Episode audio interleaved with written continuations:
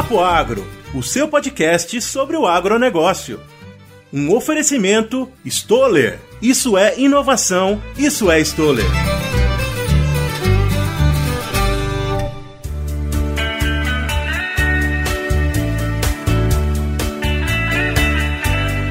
Então bora começar esse negócio. Eu não sei nem se vocês já ouviram um bocado do papo que a gente estava tendo fiado aqui antes da gravação, mas a gente está ao vivo agora. Ao vivo, a cores em áudio. Aqui é o nosso Agro em Debate do mês de junho e julho, porque o mês passado, vou contar para vocês um negócio, a gente gravou esse o, o programa do mês de junho e ficou um programa muito bacana, fomos eu, Pedro e o Vitor que gravamos. E aí o que aconteceu? O meu áudio não saiu na gravação e a gente teve que dropar o, o, programa inteiro. Então vocês não ouviram o mês de junho por conta de um problema técnico. Felizmente a gente está aqui novamente juntos para falar um pouco do agro. E eu sou o José Neto e nós temos aqui Pedro e Lorena. Hoje a gente vai falar um pouco do nosso mês de julho. E se quiser falar também do mês de junho, então vamos falar dos últimos dois meses, né? É, e trazer três notícias legais falando sobre o agro para você. Uh, quem quer começar? Será, Deus? Vou ter que ser eu? Vai ser Começa Lorena, lá, então, Lorena. porque Lorena a gente fofocou aqui antes, ela mudou de emprego e eu quero saber como é que foi os seus últimos meses, Lorena. Uma loucura, loucura, loucura! Saí de uma empresa que eu tava há quase oito anos, tô vindo para uma empresa nova, num acesso novo, com cultura, com um, um lugar diferente, morando numa cidade que eu amo, estou em Goiânia então, agora mais feliz do que nunca e tamo aí, tamo play. Que legal. Você tá morando perto dos seus pais, então. Você tá morando na casa da mamãe ou você tá morando sozinha? Ah, sozinha, né? É um caminho sem volta o tal de morar sozinha. é... Você só vai, você não volta, não. pra quem não sabe, a Lorena é do Pará, como eu também, né? E os pais dela mora, moram em Anápolis, que é próximo de Goiânia, né? E é por isso que eu tô brincando que talvez ela estivesse na casa dos papais. Mas eu tô lá hospedada, mas já tão doido pra se livrar dessa hóspede aqui. Imagina a terceira que eu dou. É, Como confusão. a confusão sempre dá, a família sempre dá confusão, né? Não, moço. Não dá não quando eu não tô lá, fica todo mundo tranquilo. Arruma uma bagunça. Brincadeira, mas eles sentem falta de mim quando eu não tô, eu juro. Flores, e, e é o que eles dizem, né? Oi, perdão, vai. É, é, o que eles Não, dizem. É o que eles dizem. E eu pago caro pra eles contarem essas mentiras pra mim. Eh, Lores, e como é que foi teu agro? Tem alguma coisa do agro que chamou a atenção nessa tua mudança? Qual, qual é o desafio de você sair de lá do, de Minas, do norte de Minas, pra ir... Era no norte de Minas que você tava, né? Noroeste, aham. Noroeste de Minas, então pra, pra ir pro lugar que você vai estar, ao redor de Goiânia?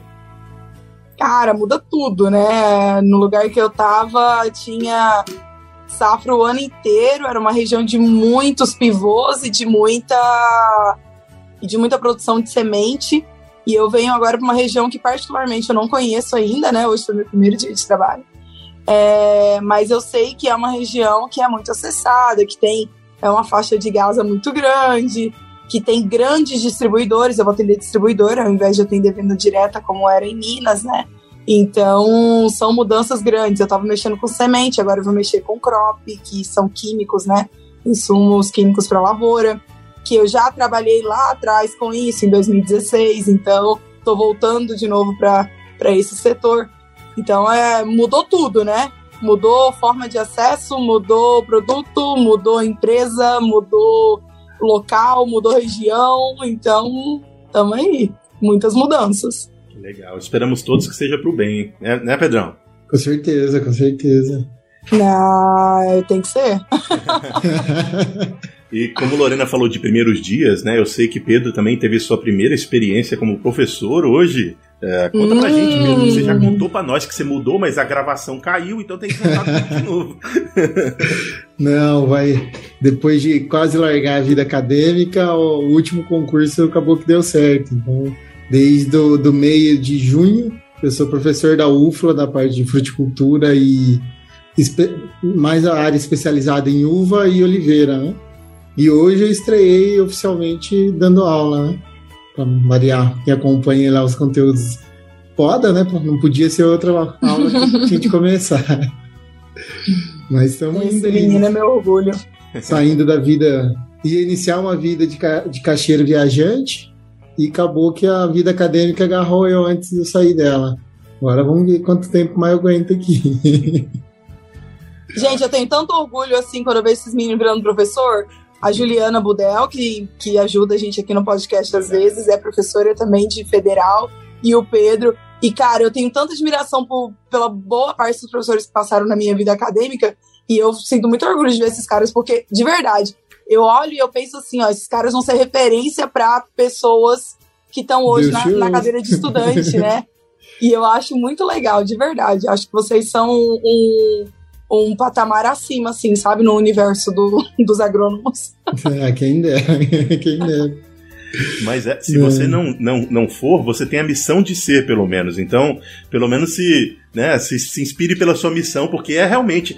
A Lorena falou de algumas coisas, eu lembro dos bons professores e dos maus também, mas eu é. lembro de quanto eles me inspiraram durante o período de, de faculdade, hora que tem 20 anos já. É, é um não, mas eu tô aqui por causa disso, cara. A ideia de ser professor foi assim. Eu não tenho muito tino para venda, não curto muita parte de cropped igual a Lorena. Mas eu vi assim os professores ruins falar, cara, eu consigo fazer melhor. Aí você via é. aqueles professor bom, você vai, não, isso aí é legal, e vai. Vamos ver. É, e pra mim, o Pedro agora. e a Juliana, eu nunca assisti uma aula deles, mas eu tenho certeza que são professores que eu admiraria na, na, na faculdade. Eles são incapazes de, dar, de, de serem medíocres como professores. Ah, eu não sei os alunos, mas eu me divirto. Boa, Pedro. Legal. Pedrão, me conta aí, que, que, tem alguma experiência legal do dia de hoje? Que, qual, qual, foi o sentimento de dar aula pela primeira vez? Cara, não, assim, de, de oficial foi, eu achei bacana foi ser o conteúdo, foi ser poda mesmo. Assim, é conteúdo que eu já tenho preparado há bom tempo, da época que eu era substituto, mas é um tema que eu trabalho muito, né? Então, aqui na universidade, sempre que precisa, sou eu que o pessoal procura, palestra, então eu fiquei feliz muito pelo tema que eu estava dando e a turma, puta, me surpreendeu, viu? Porque eu gosto, eu acho que hoje de manhã eu fui conhecer pessoalmente o professor Vitor, que já participou várias vezes aqui, né? Uhum. A gente, para alinhar as linhas de pesquisa. E acho que eu estava animado de falar com o fisiologista e eu pesei na fisiologia com os meninos ali de poda e puta, vieram bem, viu? Saíram super bem, fiquei feliz, a turma tá no nível alto. E diz que o know-how de poda do Pedro é pouco, diz que só esse ano já foram seis cursos sobre poda. é, é pra enganar bem, não engana. tá sabendo pouco, moleque. É, muito bem. Uh, agora chegou o momento de vocês perguntarem como é que foi os meus últimos meses. Eu vou, vou deixar. Eu ia perguntar, mas você não fica quieto pra gente perguntar. Né? é. E aí, José, conta pra gente, a gente já falou da nossa vida, conta você da sua. e aí, eu, antes de, de, contar aqui as minhas coisas, porque a gente gravou aqui no pré-programa, a gente tava conversando e não deu tempo de eu falar o que eu fiz pra eles antes. Não, tinha tempo, mas ele fez suspense, porque ele gosta. ai, ai, gente. Uh, uma coisa que não é boa, mas eu quero dizer para vocês, eu, há dez dias atrás eu tive um acidente de carro, o carro capotou, o rapaz estava dirigindo hum. e o carro capotou. Uh, e eu tive uma concussão aqui na cabeça, dá pra ver aqui a marquinha? É, mas tá tudo certo. Tu conta assim, meu irmão? É, é porque, felizmente. a demanda tá sabendo disso? Tá, a família tá. tá ah, mamãe, tá. Mamãe, tá sabendo ao vivo aqui agora, eu ia infartar. é, mas tá tudo bem. É, e eu queria só mandar uma mensagem para todo mundo que dirige, né? E que tá o tempo inteiro no campo. Minada, cinto de segurança. Cinto de segurança salva vidas. A gente fez... Tu tava de cinto, José? Tava de cinto. Ah. E, e, eu só tenho aqui uma marca que não dá para mostrar agora, dá para ver aqui na a marca. Tá, dá para ver, mas tá. Isso aqui foi onde o, o, o, o, cinto de segurança segurou no meu braço, para quem não tá vendo, só tá ouvindo. A segurança me salvou pelo braço e não me jogou fora do carro. E isso fez com que eu estivesse aqui conversando com vocês. Então, cinto de segurança, pelo amor de Deus. Vai à padaria. Eu tô chocado. Cinto de segurança.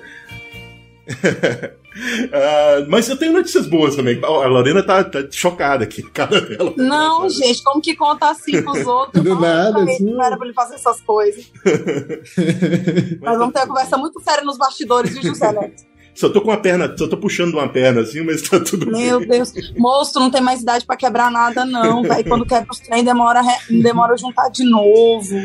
É, Quebrou nada, José. Não, não. não quebrei, não. A Kézia tá sabendo? Eu falei que eu ia falar coisa que eu falaria. não, ninguém, eu não falei com ninguém, não, Lorena. Eu vou contar pra Kézia. Pode contar, pode contar, não tem problema. Mas eu, não é segredo, é que eu não queria. Não queria alarmar ninguém, porque deu tudo certo. Eu fiquei no hospital seis horas de observação, vim para casa, tá tudo bem. Ah, não queria alarmar ninguém, deu certo mesmo contando ao vivo. Super certo. Mas enfim, a mensagem é pro nosso ouvinte, gente. Cinto de segurança, por favor. Não pense que não pense porque ah, fazendo aqui pertinho, então eu não vou pôr o cinto, não. Põe o cinto, cara. Porque esse acidente ele ocorreu às 30 milhas por hora, que vai dar o quê, gente? 60 e poucos? Menos de 60 km por hora? Não, dá, dá 45 km por hora. Numa, numa distância de, de 3 km para minha casa. Então, o rapaz que estava dirigindo hum. acabou perdendo o controle do carro a, a 45 km por hora numa estrada que a gente faz todo dia. Então, e o, e o cinto de segurança me salvou, e claro, não teve nenhuma outra pessoa que ficou machucada, mas a mensagem que eu quero deixar a vocês é cinto de segurança. Salva vidas em qualquer situação. Jesus amado, até beber uma água aqui. Calma, calma, calma. e aí, outra coisa legal que aconteceu é que eu queria reportar aqui para vocês. Vocês lembram, no quem segue o Papo Agro há muito tempo, a gente teve uma, um programa de estagiários que a gente selecionou pessoas para virem aqui dos Estados Unidos, e no mês passado eles chegaram. Então, eu tô aqui com três estagiários brasileiros que estão ajudando a gente no laboratório: o Eric, o Jeová e o Lucas.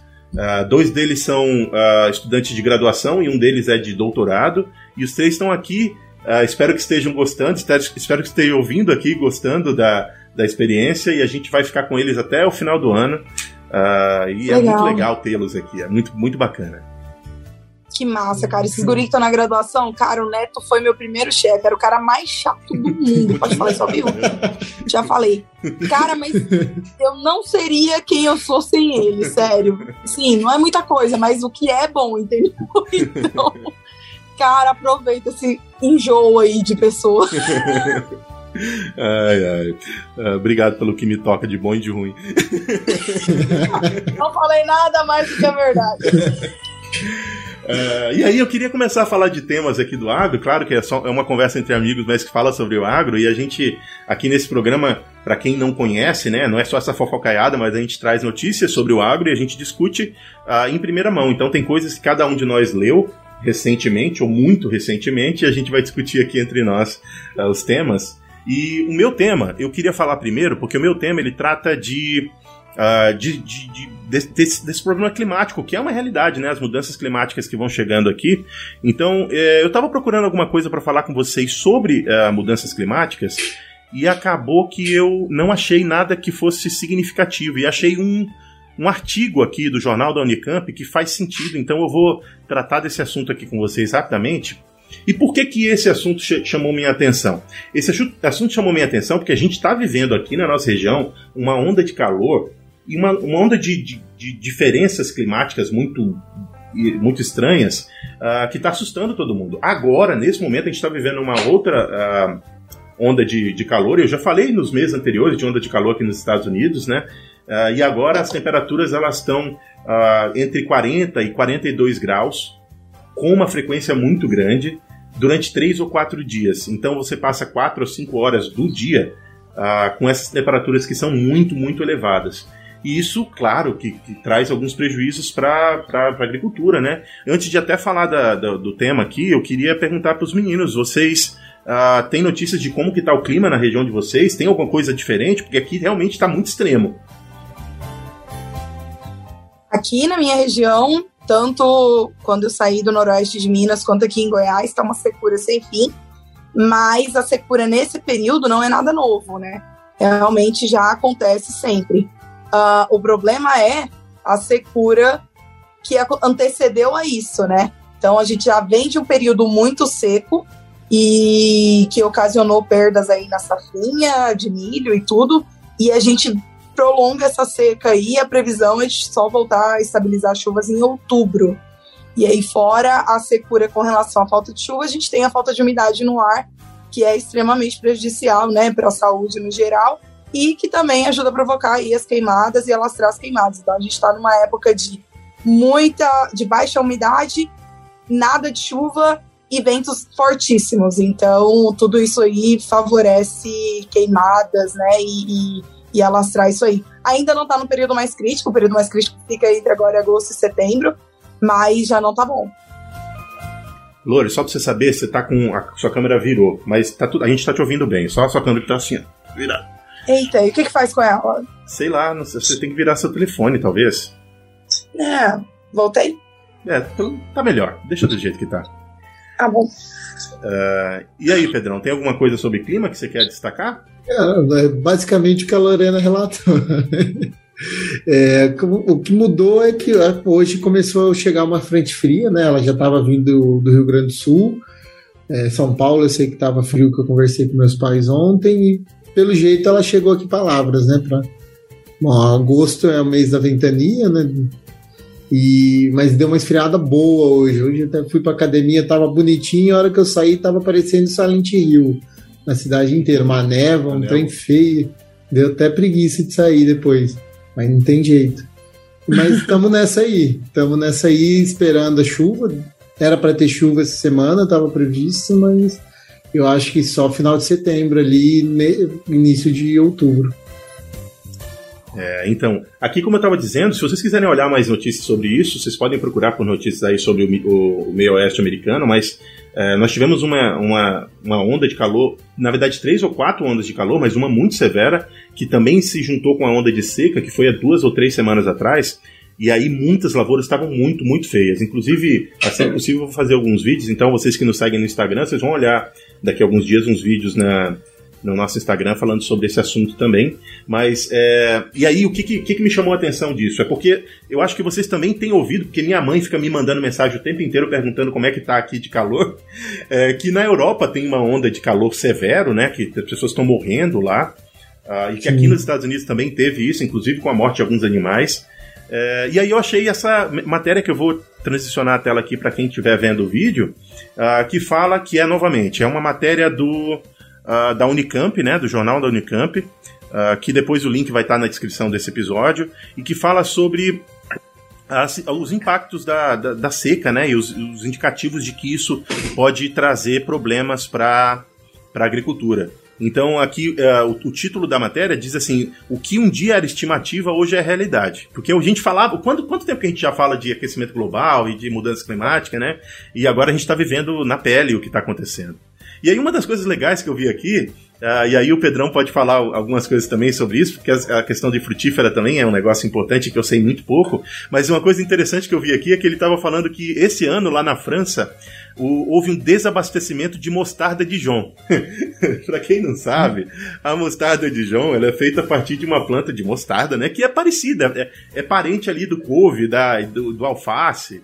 É, são plantas daquela família ali é, e que é extremamente sensível a, a problemas climáticos. Então, é, já houve um, um, desabastecimento de mostarda de Dijon, uma coisa muito muito específica, né? Grave, muito grave. e que é muito grave para os franceses, eles vão ter que comer filé com fritas, mas sem mostarda. Chateados eles devem estar. É, e isso ocorreu porque o Canadá perdeu, que, que exporta 80% das sementes que são utilizadas para mostarda, teve uma, uma perda de 50% na safra de, de mostarda nesse ano, por consequência das mudanças climáticas. Assim como tiveram uma, uma série de mortes de bovino aqui, na, na perto de onde a gente está, aqui no, no, estado de Kansas, uh, por conta do, do, excesso de calor, né, das temperaturas acima de 43, 45 graus. Uh, e assim sucessivamente. A gente, aqui na, na matéria, eles também estão falando, falando da diminuição da produção de carne e ovos de frangos por conta da, da, da temperatura, do aumento da, da, demanda por energia, porque é necessário que se use energia para diminuir a temperatura de, algumas, de alguns confinamentos, né? E eu acho eu sugiro que vocês leiam essa matéria, é uma matéria bem legal. Na verdade, é um, é um artigo né, bem legal que fala de diversos dados relacionados com o impacto uh, dessa, desse, dessas mudanças climáticas para a agricultura. E aí aqui está falando um negócio que eu queria, os comentários do Pedro especialmente, né? É, que está falando que tem uma que a expectativa é de se reduzir que já teve uma redução de, da, na safra 21 e 22, uma expectativa de continuar reduzindo uh, a produtividade de citricultura ali na, na, naquela região do cinturão de citricultura de São Paulo, né? Uh, junto com o Triângulo Mineiro uh, e que a redução foi de 10% no ano passado e que, e, e, e que existe a, a, a, previsão de novamente ter uh, perda por conta do, do excesso de, de temperatura e também da falta de água. Não, é, é isso aí mesmo, né? Então, o, o, nossa citricultura é praticamente toda em sequeiro, né? É, a gente usa limoeiro cravo, que raiz profunda, ele vai bem. Só que a seca tá forte demais, então não tá aguentando. E como os citros naturalmente produz nessa época do ano, né? A gente está no colhendo as, variedades de meia estação, a planta sofre demais, porque ela tá cheia de dreno ali, cheia de frutinho sugando, sugando, e cadê a água, né? Então o pessoal que está tendo condição tá irrigando o pomar, só que, bom, citrus é commodity, a grande maior parte é suco, então com essas oscilações de, de preço, o pessoal está saindo do mercado. E tem a ver também com calor excessivo na época de florada, ali setembro. É, citrus não tolera temperatura alta na florada, ele já aborta naturalmente um, uns 99% de flor. Quando dá esses picos de calor na florada, aborta quase 100%, né? É, aí tá judiando dos produtores. Já tem uns dois, três anos que a safra tá muito ruim. É, esse ano deu uma melhoradinha, tá naquele vai e desce. E também esses golpes de calor em áreas que já tem um pouco mais de umidade está aumentando o fluxo de brotação que ajuda o greening a, a disseminar, né? Psilídeo, é, outras doenças. Então tá, tá, a coisa tá feia para a citricultura. Ela tá vindo aqui para Minas e está chegando aí para perto da Lorena. Ela tá saindo do meio de, São Paulo e, e subindo, né, para áreas mais é, livres de doença e com melhor condição. E Pedro, tem afetado alguma outra cultura ou a citricultura é a maior prejudicada? É, acaba que de fruta nessa época do ano é mais citros, né? Por conta da, da extensão e de ser quase tudo sequeiro. É, então é, aí sofre mais. As outras os outros cultivos já são irrigados e é sempre menor escala. Mas abacate, igual essas mudanças climáticas, as plantinhas estão biruta. Florescendo tudo fora de época, é, desuniforme. É, algumas plantas temperadas também para nós do Sudeste que já antecipou demais a floração e veio onda de frio em cima. Então tá, tá um pouquinho um pouquinho complexo ali, né? E Pedro, como que é para as uvas? A gente esses dias estava conversando, uhum. né, da, das uvas ali na região de Minas, e eu tenho um amigo que está plantando uvas aqui no, no Goiás, também na região de Corumbá. Inclusive, ele está em plantio exatamente nessa, nesse, nesse momento. Então, como que funciona para uva com, com essas mudanças aí que o Neto comentou? Cara, é, para uva, para o pessoal do sul, eles ficam com um sorriso daqui aqui, porque o que é ruim para soja é bom para uva. Então, aqueles veranico no, no verão ali para colheita, você tem vinho espetacular, né? É, tanto que esse ano eles estão falando que vai ser safra boa, vai ter muito vinho bom lá no sul. E para gente aqui no sudeste já não muda tanto porque aí já dando spoiler do meu artigo já já, é, a gente produz naturalmente no inverno, então eu quero esse tempo seco e quente, com, com oscilação térmica, né? Mas mais seco para produzir vinho de qualidade. Entendi. Legal. Então, tendo irrigação, a gente, pelo menos para uva, não é problema. A uva de vinho, é. né? A uva de mesa é, prejudica a petrolina, porque lá seca aqui normalmente chove lá. E chover lá é um desastre porque aí você não controla doença, milde, antracnose, o pessoal sofre. E uva 100% irrigado, né? Essas de inverno. É, tem que ser, tem que ser, senão a gente não consegue dar, é, é formar, formar a baga, né? Começa a secar muito cedo. Entendi. Ainda mais aí no centro-oeste, né? É, nessa época, então. Pois é, então, os impactos de mudança climática são. A gente já consegue sentir dia a dia, né? É, a gente não precisa discutir se existe ou não, a gente tem que saber quais os impactos e como lidar com elas. Eu estava conversando com as pessoas de fisiologia, já puxando um pouco para a ciência aqui, e a gente estava discutindo os cenários, né, e quais as, as, culturas que são mais impactadas. E aí quando você vê, por exemplo, uma lavoura de soja e compara com a lavoura de milho, e aí para aqueles que gostam de fisiologia, né, a planta de soja é uma planta C3 e a planta de milho é uma planta C4. Uh, ah, e a rota de, de conversão de carbono, né, e a, a rota de, de fotossíntese da, da C3 e C4, ela basicamente se difere porque a C3 ela tem uma molécula lá que eu não vou muito profundamente aqui que reage com o CO2, né? Mas se tiver muito calor, ela tende a reagir mais com oxigênio e causa problema para as plantas.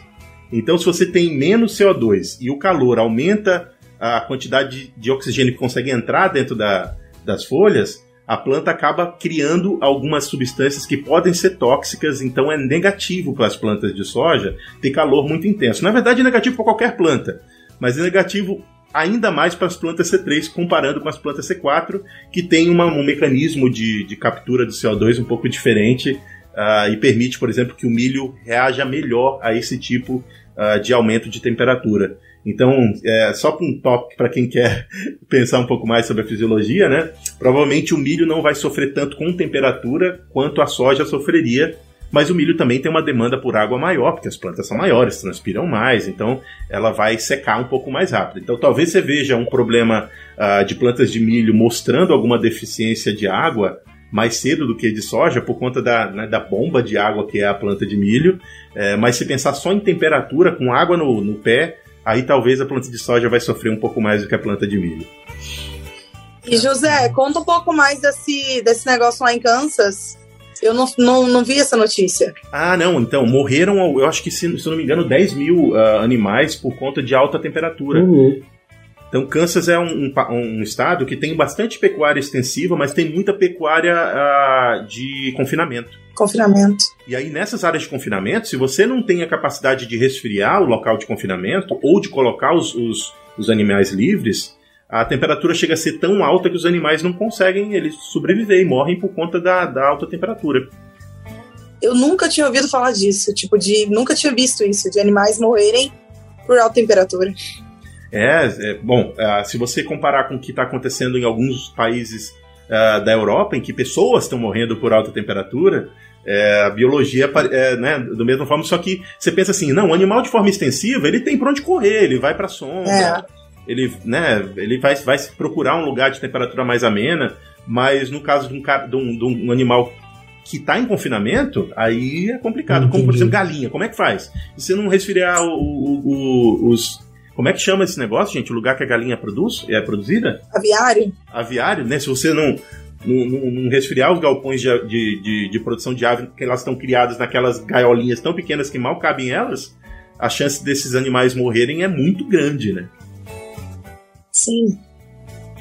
É, Mas, não é mole, não. O Kansas é região de deserto, né? né? É muito, muito quente e muito uh, seco, sim. Seco.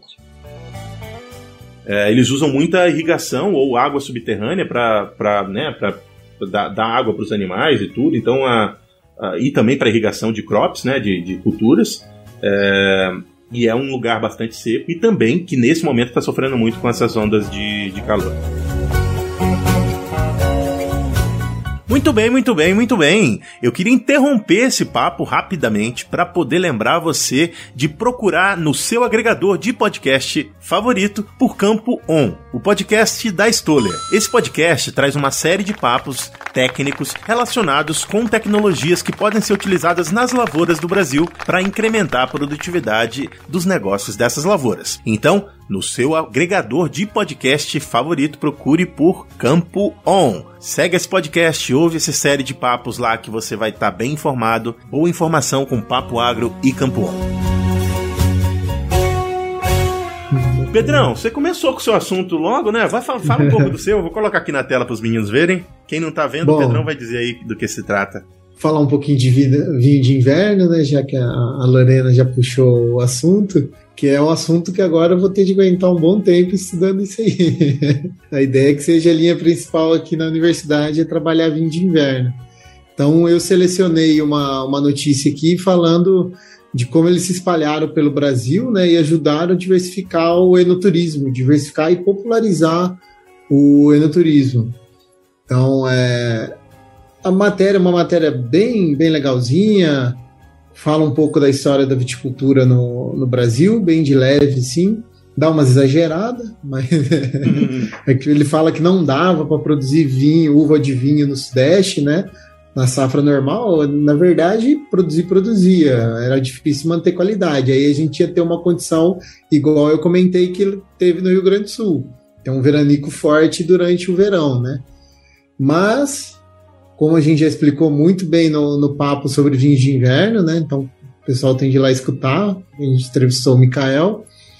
É, o Dr. Murilo Regina, ali da Ipamig, ele criou uma, uma técnica, né? Ele, a partir de observação é, do ambiente, plantas de café e o que, que a uva precisava para ter um vinho bom, ele, a partir dos conhecimentos de fisiologia e poda, ele manipulou a produção da, da videira, né? Então ele desenvolveu a técnica da dupla poda, que consiste em a gente deslocar a produção das uvas do, do verão para o inverno, né?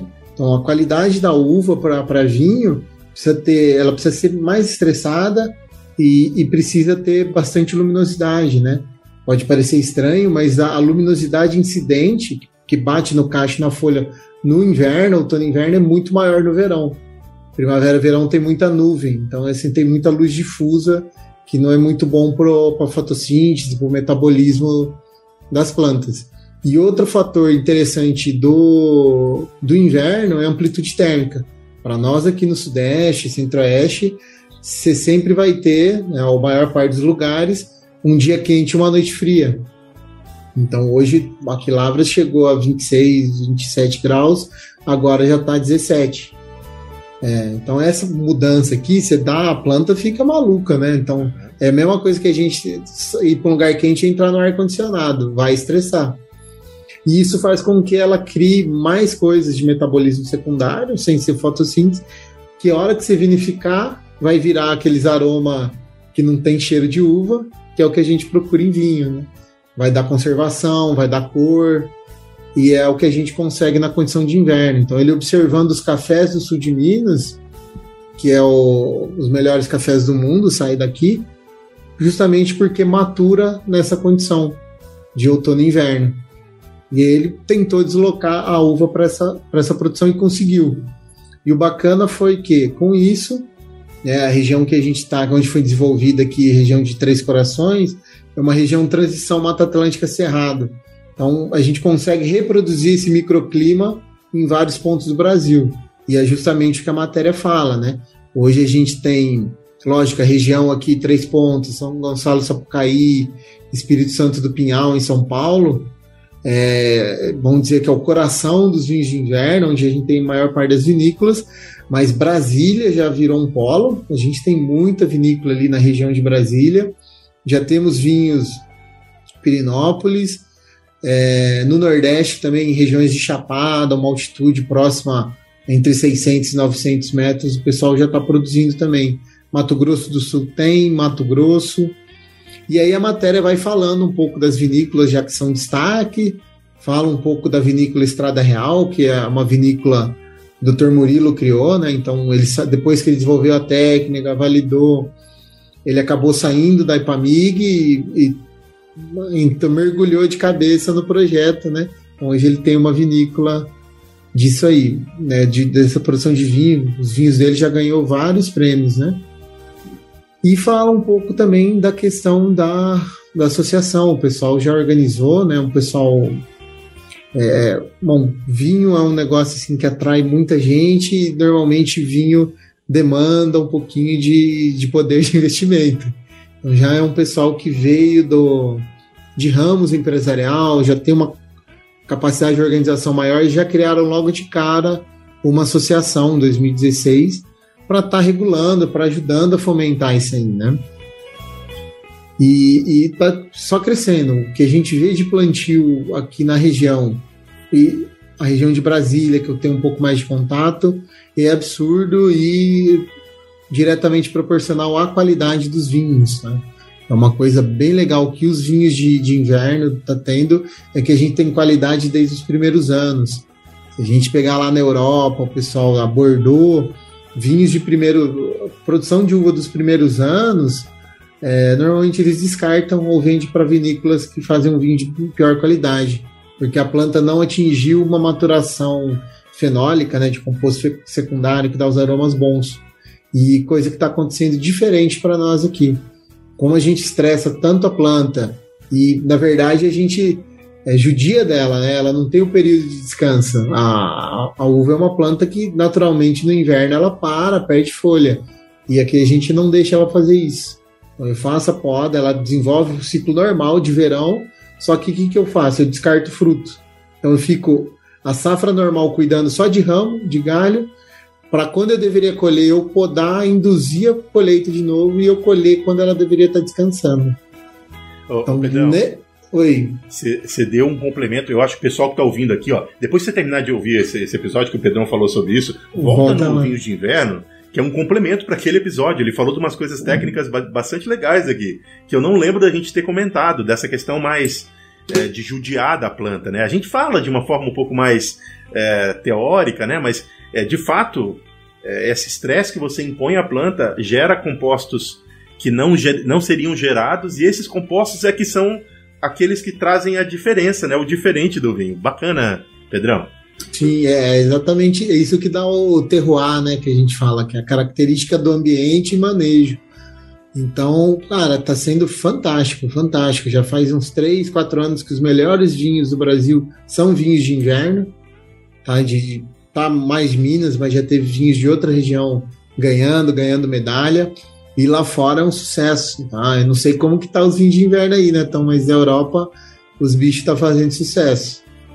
O pessoal tá, vem como novidade, né? Tá batendo muito Bordeaux de safra antiga lá. O pessoal tá fazendo um trabalho bem bonito. Ô Pedrão, aqui eu sou estudante, né? Então eu tenho que vender bem barato, então não sei nem o que ah, é o preço de vinho aí. É... Gente, mas vamos falar de preço rapidinho? É, as pessoas ficam falando de preço de gasolina, sobe e desce, né? Agora, nossa gasolina aqui caiu quase 30% com relação ao que era no mês passado. Então, esse mesmo efeito que está acontecendo no Brasil está acontecendo aqui, porque na verdade está acontecendo no mundo, né? É uma, um rebalanceamento dos preços no mundo inteiro.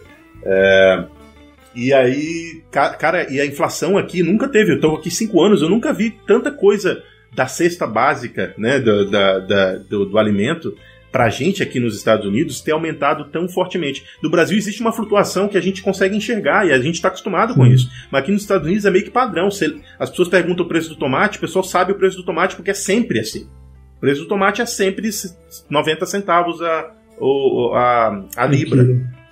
E agora o tomate está 1,60 a libra. Então é realmente estranhíssimo, estranhíssimo. Foi realmente um esse impacto da, das secas e de todos esses impactos também da produção da, da guerra, né, que aconteceu, acaba pressionando tudo, inclusive preço de vinho, que era o que você estava falando. E o diesel, José, aí continuou subindo igual aqui no Brasil? Não, o diesel ele acompanha a gasolina, então hum. ele subiu junto com a gasolina e agora ele desceu junto com a gasolina. É, é todo, tudo baseado no, Brasil, no, no, barril de petróleo. Foi um movimento ascendente. Pra vocês terem, terem ideia, no, novamente é, é, desviando, né? É, a 3, não, no começo do ano, uh, final do ano passado, dezembro, a gasolina aqui onde eu morava era 2,40 o galão, 2 dólares e 40 o galão. E eu já paguei 5,90 o galão. Então, em seis meses saiu de 2,70, 2,40, 2,70 para 6 dólares. E agora a gente está pagando 3,70. Então está recuando e vai voltar aos patamares normal é, porque né, a flutuação é preço internacional, preço na, na, na bomba. É, aqui tá, a gente não está acompanhando isso, né, Pedro? O é, diesel tem subido. Bem, isso. É que reduziu enquanto... bem, né? Mas é. não, não vai voltar ao, ao normal, não. Não. Brasil, né? nem, nem, a gasolina, nem o etanol e nem o preço do vinho. E nem o vinho. nem o tomate. É, não, o vinho eu, eu, eu, digo que é o mais triste, viu? Não me fala, não. Gente, e aí, eu conversando com esse amigo que tá plantando vinho aqui em Corumbá, e ele falando, fazendo conta comigo do preço que, de quanto custa, né, o, o produzir uma, uma garrafa de vinho. E aí eu falei, gente, tem, tem razão de estar tá tão caro, né? Porque vinho para você produzir, gente, é caro, eu não tinha noção. Eu, falava, eu achava um absurdo 80 reais na garrafa de vinho. Mas quando eu fiz as contas, eu falei, será? 80 para um vinho de inverno tá, tá um preço bom, viu? É. é. Então eu vou começar a rever esses vinhos que eu tô uhum. comprando do, do Gabriel. Não tem condição, não. Mas o um negócio sobre o vinho legal, Pedro, é que eu tenho notado que a expertise de terem desenvolvido essa técnica para vinhos de inverno é o que tem permitido é, é a divulgação né, dessa expertise que tem, tem permitido produzir vinhos em outros lugares do país, né? Porque o pessoal que, que desenhou essa técnica hoje presta consultoria, né, Pedro? Sim, sim. Hoje é, o pessoal é a Vitácia, a empresa, né? depois a gente pede um patrocínio. É, eles são a maior consultoria ali do, do ramo, né?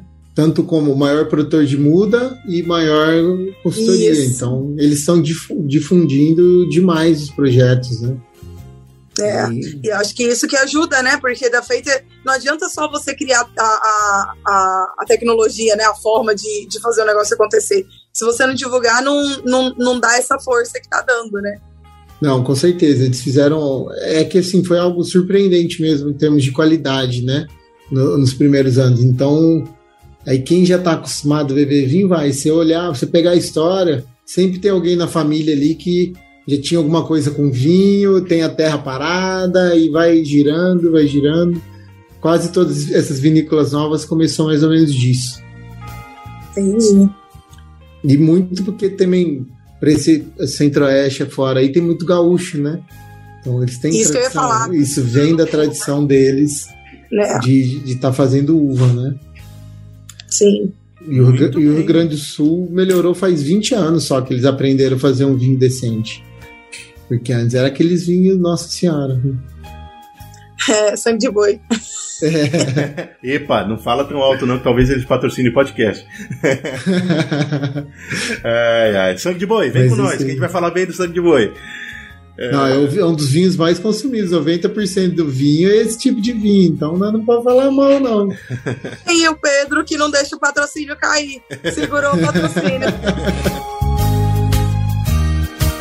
Opa, tá curtindo o episódio até aqui? Então tá bom. Ó, quer achar mais episódio como esse? Vai lá no seu agregador de podcast favorito, escreve Papo Agro separado, vai ter lá vários episódios que a gente já produziu, tem mais de 100 hoje em dia e vocês vão curtir. Se tá, se tiver curtindo, manda para um amigo, que isso fortalece a gente, ajuda a gente a espalhar a nossa palavra por aí e a gente vai gerando um grande debate junto. Muito bem. Lembrando a você que lá no Instagram a gente tem uma série de interações. Entre elas, um programa aos sábados que trata de assuntos relacionados ao papo que foi publicado naquela semana. Ele chama Depois do Papo e é em vídeo pra gente trocar uma ideia para expandir o assunto que foi conversado no papo da semana.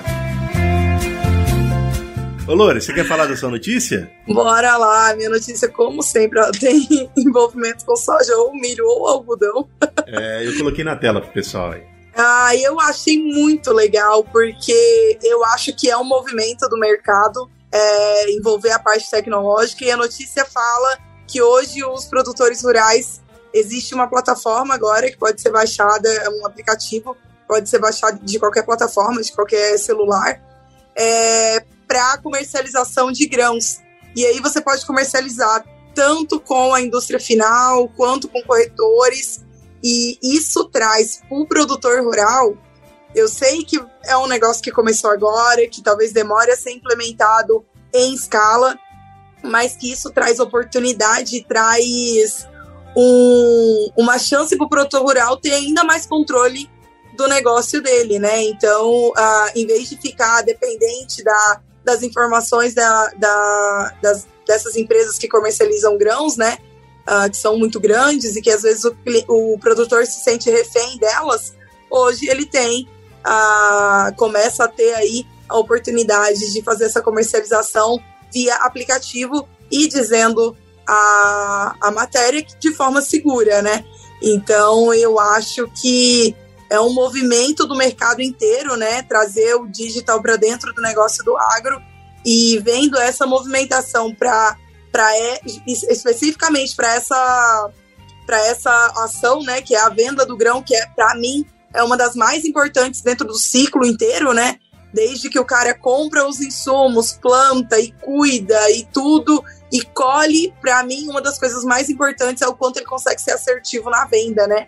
E aí esse tipo de aplicativo eu acho que é uma forma, uma chance do produtor ter ainda mais controle em cima da produção dele, em cima da rentabilidade, em cima de, de, de compor uma média né, na hora da venda. Então eu achei muito, muito interessante mesmo. É uma, uma, um movimento que a gente vê o mercado fazendo e que provavelmente aconteceria né, aí no, nos próximos anos. Provavelmente a adesão ela vai acontecer para as próximas gerações, que são gerações que têm mais fé no, na, no negócio do digital, né? mas eu acredito que seja um fluxo bem interessante que se esse primeiro piloto aí der certo, ah, eu digo piloto, né, mas está lançado, mas piloto porque é, é a primeira plataforma que eu vejo nesse sentido. Se isso der certo, essa galera aí que compra e vende grão pode amarrar as cars. é, essa questão de comércio de, de commodities é um negócio que tende a, a, se transformar cada vez mais digital, porque as soluções desse tipo de, de venda fazem muito sentido de serem digitais, porque é tudo meio que é, ligado com a bolsa, então é tudo meio que flutuante, né? Então depende do momento e da hora certa. É, faz todo sentido. Eu não sei como que não chegou mais rápido. É, porque faz É, e o, e o produtor fica muito refém, né, da, dessas outras empresas maiores para saber de preço e tudo, enquanto tá ali, é igual você falou, tá tá na bolsa de valores, né? A composição do preço, ela já é digital, querendo ou não, né? Uhum. Então, é o produtor ter isso na palma da mão e poder ter a tomada de decisão instantânea, em vez de precisar ligar para um cara, pegar a cotação, entender quanto que vai vender, voltar para um cara, tentar negociar a cotação, tentar entender com o cara e aí volta, o cara fecha, às vezes não fecha na hora certa, perdeu a condição. Então o cara tem isso na palma da mão, né? Isso simplifica muito a vida do produtor e eu acho que traz para ele um poder muito grande, né, em cima do, do próprio negócio. Um poder, ele já tem muito poder em cima de outras coisas, mas isso às vezes era uma coisa que ele ficava refém, né, das grandes indústrias. E hoje ele tem isso na palma da mão, acho que é um divisor de águas aí no, no negócio. É, você tá, tá tirando o atravessador do, do sistema, né? Exatamente. Mas aí eu imagino assim, vai demandar um pouco mais de, de especialização desse produtor, porque o, o, o, mercado, principalmente se ele vender isso direto via bolsa ou ter acesso a esse tipo de comercialização, é um pouco mais complexo do que uma venda direta, né? Ou uma troca Sim. de produto, né? Uhum. Mas é como eu falei, né? Eu acho que talvez a, a geração que vai se aproveitar da tecnologia talvez será a próxima, né? Ah, é um, vai, vai passar por um período de adaptação aí. É, vai ter, óbvio, né, a, a, as, os ajustes que vão precisar ser feitos ao longo do, do caminho. Vai ter a galera que não vai adaptar nunca com isso, mas eu acho que tem uma grande tendência de, de se tornar, sei lá, hoje é igual a questão do, do Amazon, de comprar roupa, de comprar livro via internet, né? Sim. Alguns anos atrás, quem diria que 50% e aí em alguns países até 90% do market share de, de compras de roupas, de livros e etc., seria via web, né? É, ninguém, se alguém falasse isso há 10 anos atrás, todo mundo ia falar, ah, loucura, né? E a mesma coisa para hoje, né? O comércio de grãos uh, online, então, via, via aplicativo, né? Então hoje talvez seja loucura. Daqui cinco anos, talvez seja só isso. Não, é, com certeza. É, eu queria fazer uma pergunta geral mesmo para vocês sobre esse negócio de e-commerce. É, e, na verdade, do uso de tecnologias pelo agricultor, vocês que estão lidando mais com o agricultor do que eu, é, como é que está isso? O agricultor, ele tá. O agricultor do hoje, o agricultor que está tomando a decisão, ele está inserido nesse ambiente de rede social e também de aplicativos para acesso de dados, para controle de dados e para tomada de decisão? Qual é a visão de vocês sobre esse assunto? Vai lá, Pedrão. Cara, da fruticultura eu, eu desconheço, mas pessoal muito grande, alta tecnologia, eles têm algum nível de controle, mas não, não chega ao nível do igual do pessoal de grãos, né? É, a gente pode ver as próprias empresas de software de gestão. De fruticultura, se eu não me engano, vai ter duas empresas, estourando três. Eu acho que eu vi uma terceira esses dias aí. Mas só, se a gente pegar as empresas para que prestam serviço para grãos, é muito maior, né? Muito maior. Hortaliça aí eu desconheço, mas deve estar meio no mesmo no meio balaio da fruticultura. Os caras bons tá fazendo Excel mesmo. É, na, em grandes culturas é um, um movimento muito claro que a gente enxerga uh, dos agricultores querendo cada vez mais entender o negócio do, do digital mesmo. Não é à toa que todas as multinacionais hoje, e aí eu posso estar falando besteira quando eu falo todas, mas sei lá, 90% das multi hoje, tem um setor de digital focado em venda de, de plataformas que ajudem a, a fazer a gestão do negócio deles via digital. Então, assim, é um movimento que é ascendente. Uh, eu, eu não vejo voltando para trás, mas eu também vejo que uh, o crescimento é lento, mas muito em função, uh, principalmente, da conectividade, que eu acho que é um dos maiores problemas, maiores gargalos da, da, da, da aplicabilidade mesmo do digital no, no mundo agro. É porque você precisa ter acesso à internet em lugares remotos e a gente não tem. Então, não só a gente, né? Eu sei que é um problema também nos Estados Unidos, também no Canadá. É, não, não é fácil o acesso. Então, com, com a galera aí do. Acho que é o Zuckerberg, não é? Não, é o outro lá. É o, Como que é o nome? Né? O Elon Musk. O Musk, não, com, a, com a ajudinha do Musk aí que tá liberando os satélites aí para melhorar a conectividade e acesso à internet. Eu acho que a hora que isso tiver fácil o acesso e estiver chegando nos lugares que precisa chegar, a, a crescente vai ser muito mais rápida do que está sendo agora. Certeza, certeza. É, eu já tô vendo o cara vendendo na colhedora mesmo. Já conecta o aplicativinho no mapa de colheita ali já vai ter. É. é isso aí? Não, mas eu acho que eu concordo com você, Lorena. Isso, isso é um gap muito grande, muito grande. E pelo menos para nós de, de plantas perenes, de horticultura, a gente tem muito uma deficiência grande da coleta das informações. Né? Eu brinquei dele já vender direto da semeadora, mas grãos hoje, com a agricultura de, de precisão, essa engenharia de coleta de dados está muito desenvolvida. Para nós ainda a gente está muito atrás disso aí, que não permite. E a, próxima, e a própria forma de, de comercialização prejudica um pouco a gente, né? Que aí a gente, para chegar nesse nível, tem que fazer venda direta. E aí é, é um trabalho logístico bem complexo e muito regionalizado, né? É, coisas assim que a gente tá, tá indo, o pessoal que tá investindo mesmo, tá tirando um dinheirinho bom com isso, faz isso, mas é, é a minoria, é a minoria, pelo menos na parte de hortifruti. Tudo bem. Gente, vamos chegando ao fim do nosso papo de debate. Foi muito gostoso voltar a debater com vocês. É, eu queria, antes de me despedir, falar de dois, duas coisas. Uma, a gente está com uma felicidade muito grande de ter iniciado a publicação de um projeto que estava sendo é, gestado aí por, por nós e pela Bayer há algum tempo, que é uma série especial falando dessa tecnologia nova, do uso do, uh, do Extend como herbicida no Brasil, né, que foi lançado comercialmente no ano passado, mas que esse ano a, a Bayer está entendendo que é o momento de expandir o uso desse produto. Então, se você tiver curiosidade de entender como que é o uso desse produto à base de dicamba, mas com uma plataforma de tecnologia envolvida uh, que é diferente da que habitualmente era utilizada para essa, essa molécula, uh, já está disponível um episódio uh, que fala sobre o produto e uso na dessecação que saiu no, no, na primeira, na segunda segunda-feira do mês de, de, perdão, na primeira, segunda segunda-feira do mês de julho. Uh, e os outros episódios vão sair, são mais dois episódios. Essa série vai ter três episódios.